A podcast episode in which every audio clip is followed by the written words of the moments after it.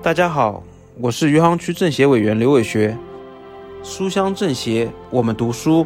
今天我为大家推荐的是《求同存异》，为大家推荐这本书，主要这本书叙述了手艺人的匠人精神。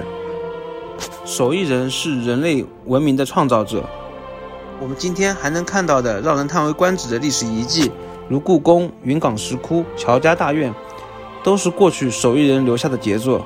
他们的手艺让全世界有目共睹。也有些手艺与老百姓的日常融为了一体，我们不能称其为杰作，甚至多数被大众忽略。而求同存异，让我们看到这些虽然不起眼，但是承载着老百姓审美素养和生活实用的智慧小器物。它们不仅方便了我们的日常生活，也能布置在我们家里，让我们感受到器物之美。书里的十二位手艺人，他们分享了这些手艺人的。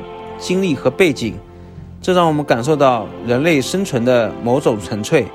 一门手艺，无论是过去还是现在，都是作为一种谋生的手段存在。但是工业化的变革和市场需求的环境变化，让很多传统手艺能实现的谋生价值变得越来越弱。而在这种情况下，依然有手艺人把一一门技艺。贯穿于自己的生命过程中，我认为他们做的事情，体现了他们对文化、对人类感情和对人生价值的坚守。如果没有这群手艺人坚守，我们的文化遗产会渐渐的消失。这本书记录下来的匠人精神，不只是作为一个手艺人，作为文化遗产的一部分，匠人精神的宣传和弘扬，让我们当下每一个人都可以从中。